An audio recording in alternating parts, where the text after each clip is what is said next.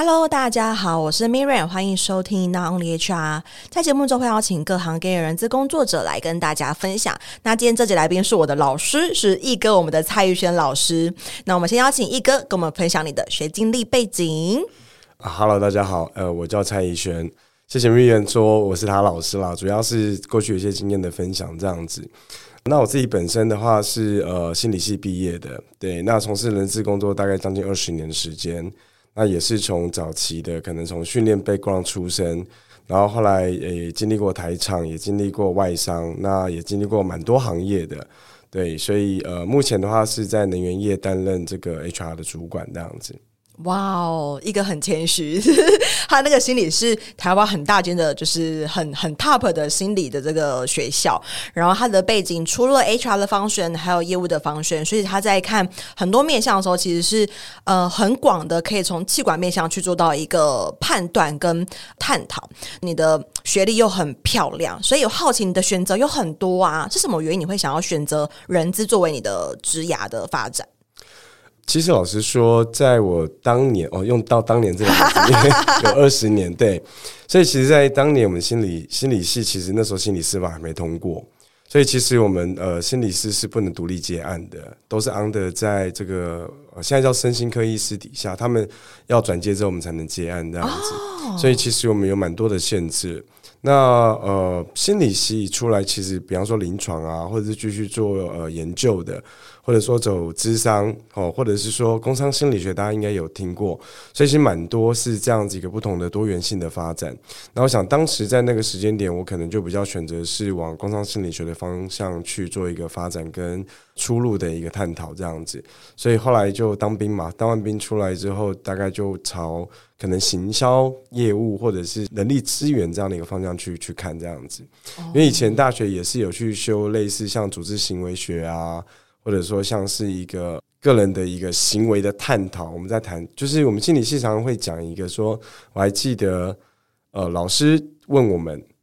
大一的那个小新生说：“哎，你们知道为什么人类要研究人类心理学吗？”哎，这个议题很酷诶，为什么人类要研究人类心理学？对。那我们大家第一个反应就是因为想知道人家在想什么，对。那老师当时叫我们揭秘，我们大家就一个震撼。那也是我觉得以终为始这个概念很重要。他说那是过程，那个是手段，可是真的目的是为了要预测人类的行为。嗯，因为我要知道他下一步要做什么，所以我去研究他的心理。如果对他下一步要做什么是没有需求知道，其实那我研究他的过去没有太大的意义。嗯，对，那心理学有点类似，像是在一个呃很科学的统计学，那它并不是像这个占星啊，或看手相啊，或者是这个八字排一排，就是哦你的命宫可能在哪里。它比较多的话是在所谓的呃行为的事例的收集，以及我们在理解到这个人他对于某些刺激底下他的反应，在大部分状况底下会产生什么样子的一个偏向，所以它其实是一个还算是蛮统计的一门科学的。那或者是说，在脑神经心理学里面有其他更多不同的，你慢慢勾起我以前大学的一些回忆。它有一定的所谓的呃 身体运作的机制，或者是这个呃生理上面，它会有一定的刺激跟反应，在大脑里面不同的反应皮层里面会带来不一样的一个情绪感受啊，或者行为角色等等之类的。对，所以我想这个也会关系到说我后来去选择人力资源这件事情。因为人力资源，其实我会觉得说，它来分了两大块吧。对，当年我们不是气管系的 哦，产销人发财，所以我们企业管理气管系里面产销人发财，或者说从心理学我们谈个人认知，从底层的人的这一个往上推，所以向下夹击之后就变成是所谓的一个呃人力资源管理这样的一个学科的部分。所以我想大致上是因为这个原因，所以那个时候就。呃，刚好去了这个呃人力资源工作，然后就开始在那边展开我的人资职涯这样。哇，听一哥这样说，我才知道原来不是一直以来心理师都是可以自己独立接案的。他不是说，哎，有这个国考之后，他就可以独立接案，一定要挂在机构底下。那有很多跟你一样是心理系的人进入到 HR 这行吗？其实蛮多的，我学长学姐学弟妹，我们那那几年应该是蛮多都在 HR 的这样一个领域。我稍微更正一下，就后来我毕业后没多久，心理司法通过了，嗯，所以开始慢慢他可以独立接案。但是其实还是有蛮多限制的啦，包括说用药的限制啊，什么等等之类的，所以。呃，还是会有一些不太一样的一个发展的方向，这样子。嗯，所以其实就整个环境的结构系跟法律的限制上，导致可能刚好那几届的，或者说那以前的心理系的学生，其实很多就会往企业这边去做到一个发展。对对对，嗯，那当年还有一个很大的重点啦。就是根本没有人力资源学系这个学系可以让你选，气管或者是心理或者是哲学，我知道嘛，有些或者是国语文等等之类的，嗯，会往这个方向发展。就是大概我们人资从这个领域出来的，呃，是有的。当然会有国语文的到 HR 领域吗？呃，也是会有啊。它不是一个比较概念性、广泛性的，大概很多行业也都大部分是可以从事的。嗯，对，你说心理。往人资发展是，可是回过头来，人资并没有一定要心理系的才能做啊。嗯，对啊，你你可能理工背景的，你读电机的，但是我对于人力资源是有兴趣的，特别是在当年也没有真正的人力资源科系，嗯，很多都是做中学或者是从企业发展开始去起步的这件事情，我觉得并没有一定的限制。原来如此，就现在才知道说，当年这样子的外部的环境因素导致蛮多的心理系学生会往人力资源，就是往企业端去做发展，因为现在的话，其实。呃，我看到蛮多可能就会继续去考，就是研究所啦，然后往就是心理师这块就到发展。那我会好奇呀、啊，就是你在当学生的时候，你想象的人力资源的工作，跟你实际进入到职场这边，就是就一哥来说，你觉得是一样的吗？还是想象有哪边有一些落差？回到最早最早的时候，其实我们那时候在看组织行为学或者是个人行为研究的时候，我们并没有太多。对于人力资源有很强的概念，因为毕竟当年的确没有这样的学习，所以你可能只能够透过一些可能呃 Charma 这样的一个协会，很早的一个协会，他们也致力于在人力资源工作的推广，然后可能会知道就是有有招募啊、训练啊，然后有可能薪酬等等之类的一个呃我们所谓的呃选训用留等等之类的这样子一个方选功能，在做一个人力资源的工作。那其实老实说，这二十年来的变化也相当大。它的整个结构上从，呃，function 从功能别到现在所谓的一个 HRBP，或者说呃，人力资源事业伙伴这样子的一个差异性的概念，其实也都一直在转变。当然，中间有很多，包括像人力资源客服代表啊，或者说慢慢的三支柱的分化，到现在更深入的是在人力资源伙伴里面，我觉得。从形态上来讲，其实它一直在转变，一直在进步，是差蛮多的。因为在学生时代，你没有进到社会里面，你不太知道说哦，原来今天已经演变成这个样子了。可是就本质上来讲，我觉得它并没有太大的差别。对，就是我常常在说，呃，人力资源的绩效指标大概有哪两个？那对我而言，我会说，总归来讲，以终为始，有两个是你最重要要看到的，是人均生产力。第二个是员工满意度，哦，大概这两个可以让你有一个很好的人力资源的一个结果论来看的话，那我们为了完成这样子的这两个指标，我们可能中间就有很多，不管叫员工关系啊、雇主品牌啊，或者说呃人均生产力要高，所以你要招募相对好、相对适合企业的员工。那如何去 drive 他们呃驱动他们这样子的一个行为，然后对企业带来一个正向的不断的。好的循环，那你可能会关系到企业文化、教育训练，你挑进来人的素质，你的绩效如何做管理，哦，这个都会是慢慢分化出来的。可是，就以这两个指标本身而言的话，它其实没有太大的变化。所以你说跟我一开始在思考哦，人到底对于企业的价值，我在人力资源工作里面，我要带给员工或者是企业的东西，我觉得如果从这个角度来看的话，倒是没有太大的变化。嗯，对，那。他的方式跟更专业的行为，在人力资源里面的工作领域被展现出来，对于员工有更深入的影响，去协助企业成功。我想这个就是一直大家都在进步的。嗯，我觉得很棒诶，就是刚才一哥讲到说，呃，人资的工作的两个指标，一个是人均的产值生产力，一个是员工的满意度。就是我觉得这两件事情蛮少 HR 伙伴会能够收敛到这样子的程度。好，因为大多数呃很多 HR 很可能要么是太偏劳方，或是太偏资方。但我觉得这两个其实它是很呃环环相扣的。如果没有很好的满意度，它就无法有很好的生产力；如果没有很好的生产力，没办法给很好的配，它就不会有很好的满意度。对，它是一个一个一个循环。所以确实，我觉得呃，我觉得也算是就是果然是我的老师，他就举了两个很收敛到两个 HR 最主要的指标。那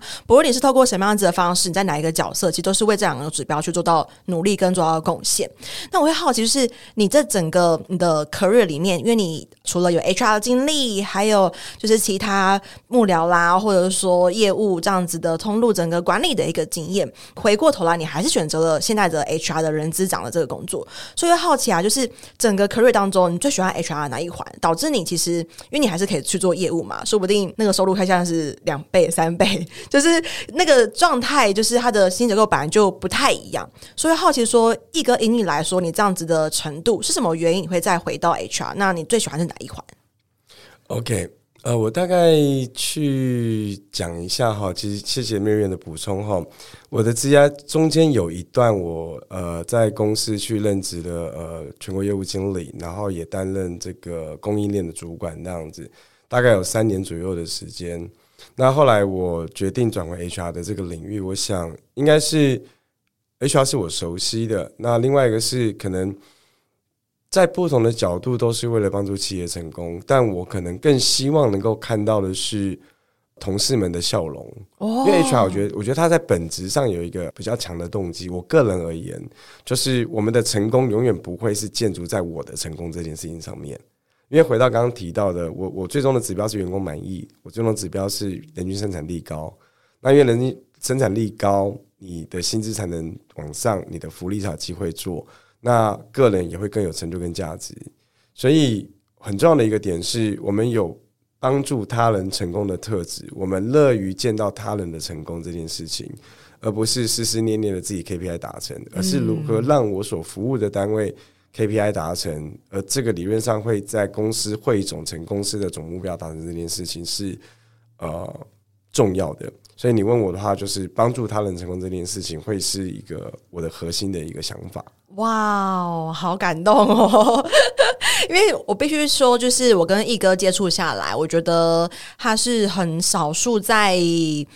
很多的 HR 前辈里面是很实务，然后是真的能够很气管的去看整个组织跟人管的面向。那我也才刚才奕哥这样说，我也才知道说哦，原来就是你这么有呃 power 的人会选择在 HR 这边，原因其实是因为有这样子的一个目标跟呃你的 enjoy 的一个来源。那我会好奇，就是除了呃员工带给你的这些回馈，会是你选择 HR 的原因之外，在如果我们说实物跟任务的面向。好了，就是可以跟听众分享一下，因为你的人资经验很丰厚嘛。究竟在人资的工作项目里面，哪一个会是你比较 enjoy 的工作项目呢？呃，人力资源的工作里面，我想大部分目前呃，你会花很多时间的会在招募这件事情上面，尤其现在是一个人才竞争的一个非常呃激烈的市场时代。那我想大家说会去做人力资源的工作，当然就是跟人的互动会是吸引你去工作的这个一个点。那你如果问我的话，我其实每一个方面我都相当的研究原因是因为用时间分配来看的话，你可以认识不同的人。呃，我想人类之所以伟大，是因为我们可以透过语言跟文字去学习，而不需要自己亲身去经历。那它会大幅的压缩他的学习的时间这件事情。所以我觉得做招募，我最 enjoy 这件事情，就是我可以从不同的人。从他过去的经历，他过去的一个经验，去学到更多我们可能在业界里面的发展，或者是说我们在处理一些事情的更有技巧的方式。那我觉得招募会是一个蛮 enjoy 的部分。那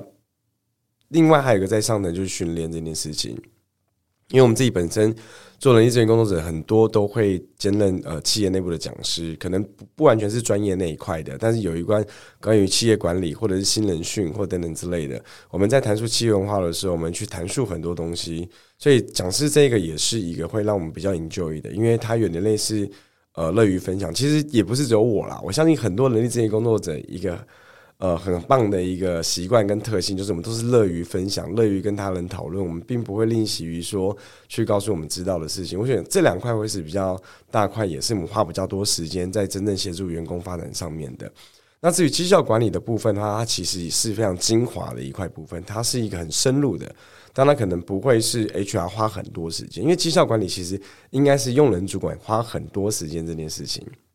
所以这时候会兼具两种不同的身份。在 HR 的专业上面的绩效管理，我们在谈的是整个逻辑，或者我们在谈的怎样去收敛目标，能够帮助个人协助企业的达成这件事情。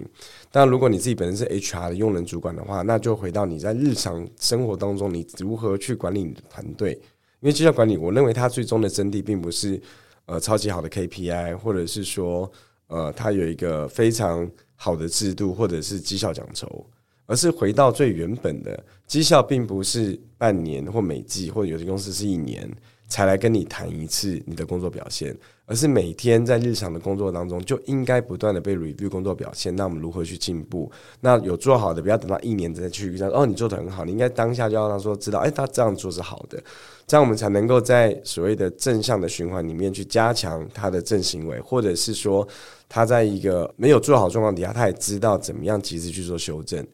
对，我想这个会是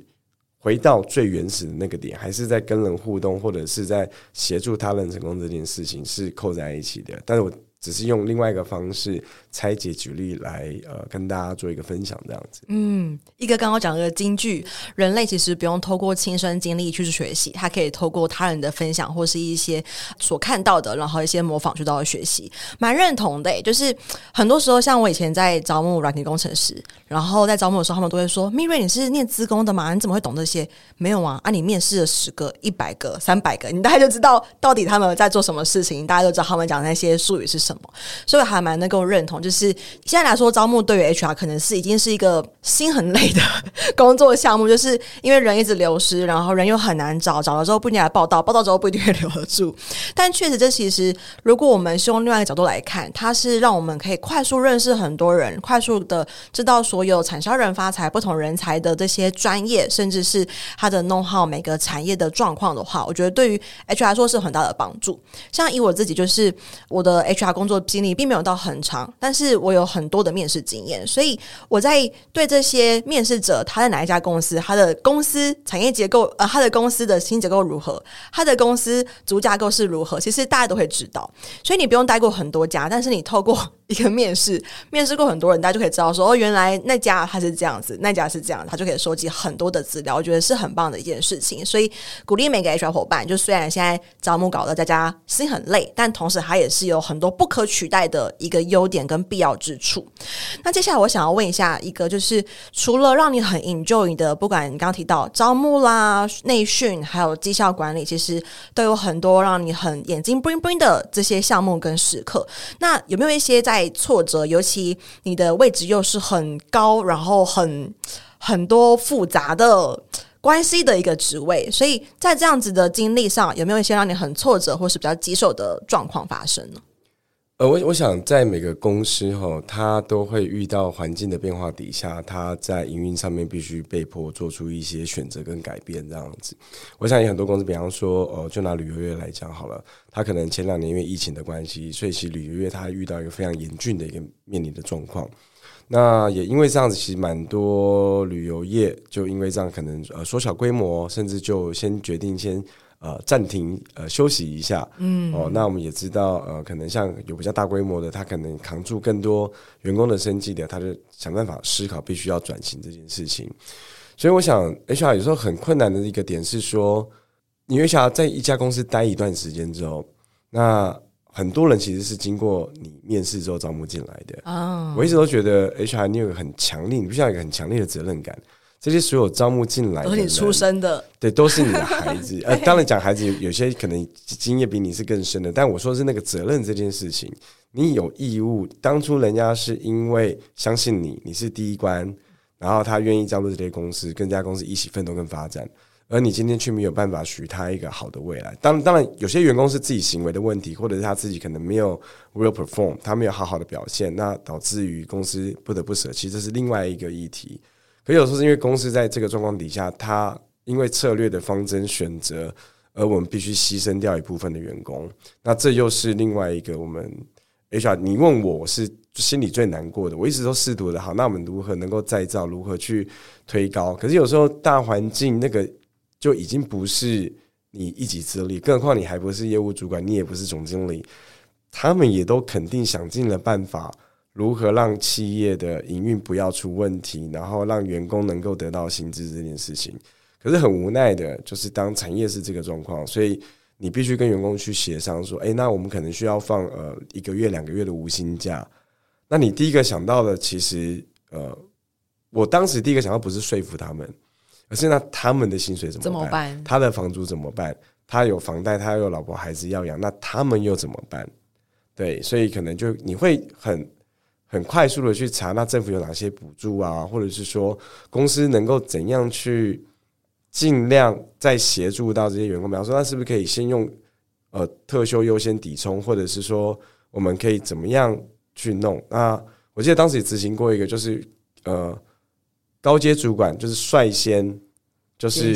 休比较多，比方说，因为高阶主管可能他的平均薪资比较高一点，所以他休个他多休一个月，可以让三个 team 的继续领薪水。第一第一线的员工实际上他可以呃有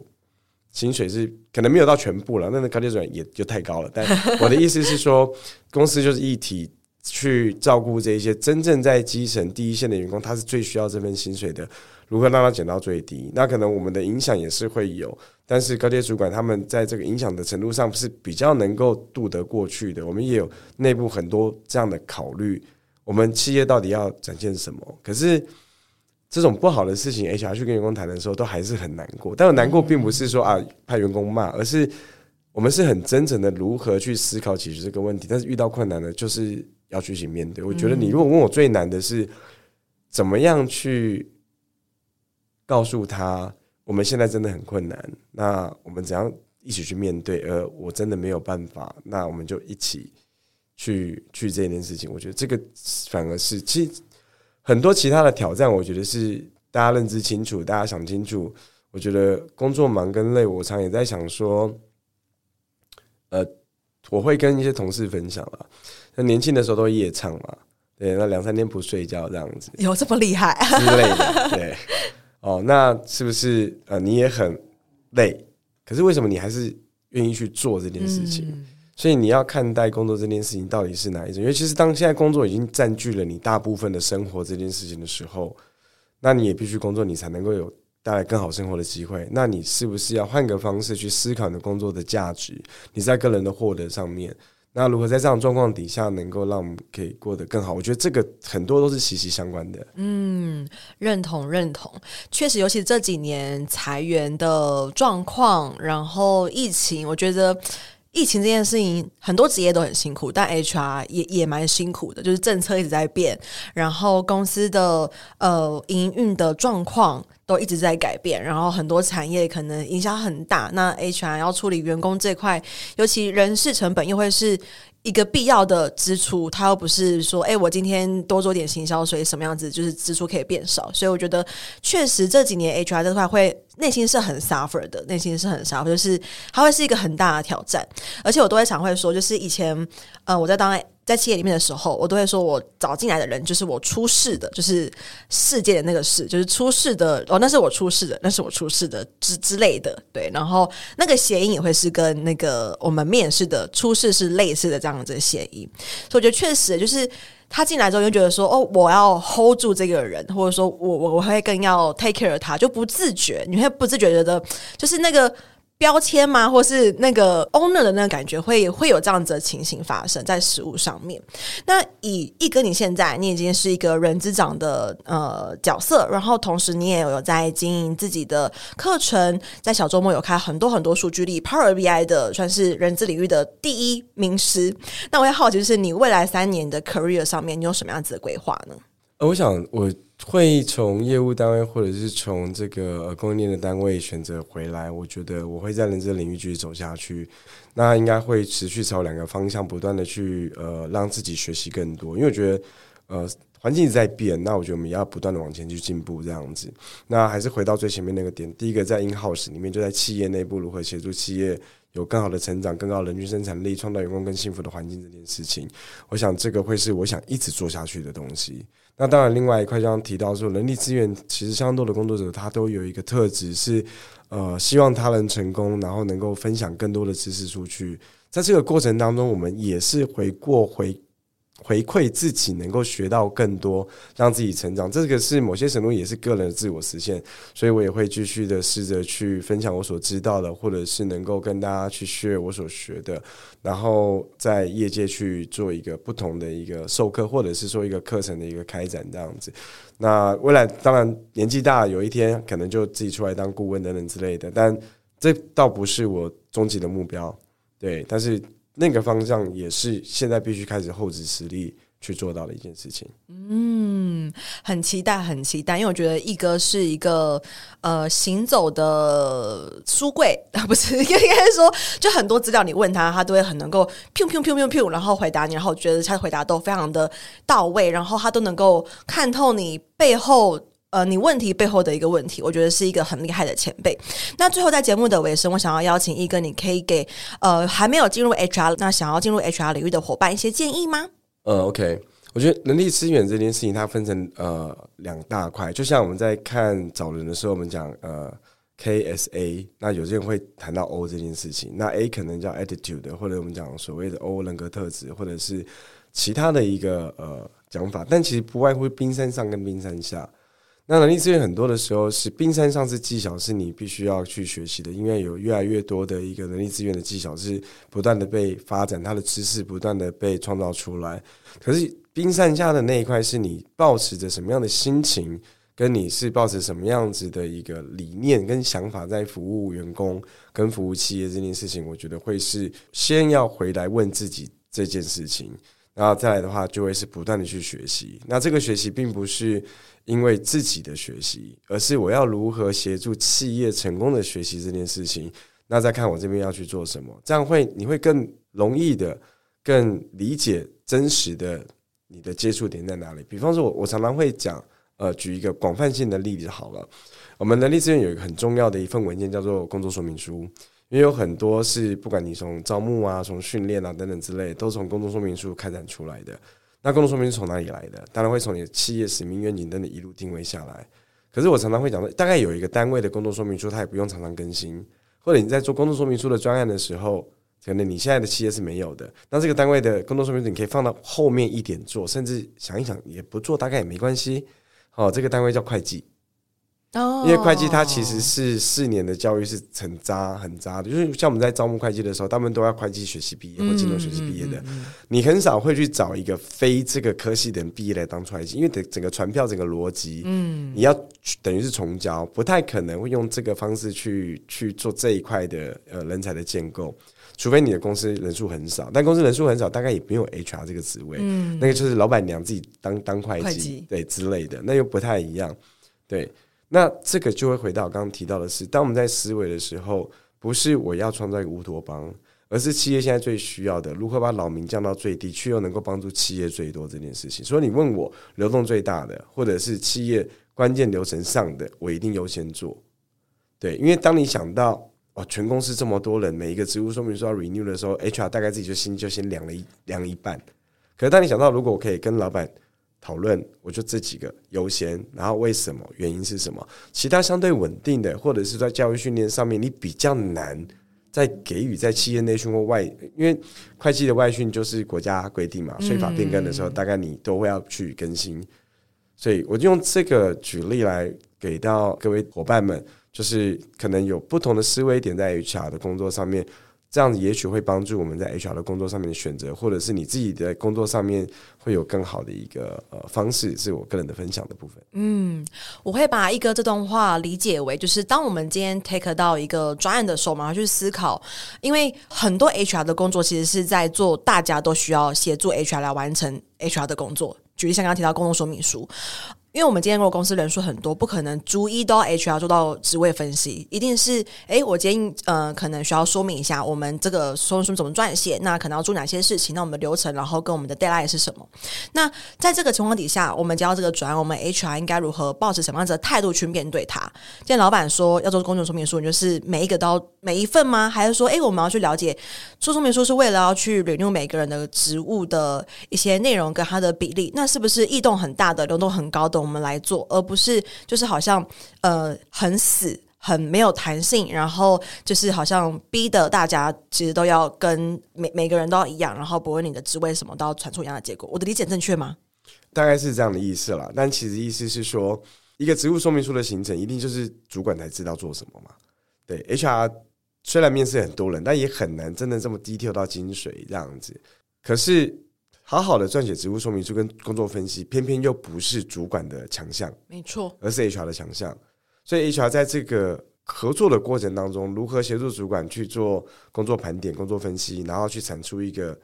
更精准的职务说明书，去把职能盘点出来，这件事情是 HR 要一起跟用人主管一起做的事情。嗯，那比较不会是一个政令撒下去，然后就请你们交回来，因为很容易会 garbage in garbage out，或者很容易就是哦没有太大改变，跟上一版一样，或者哦我现在在忙，那我好就上一版改两个字就先交了。嗯，那这样子对于我们。真正在做这件事情，是不是我们原本的目的，还是只是因为时间到我要交个差？这件事情，我觉得会是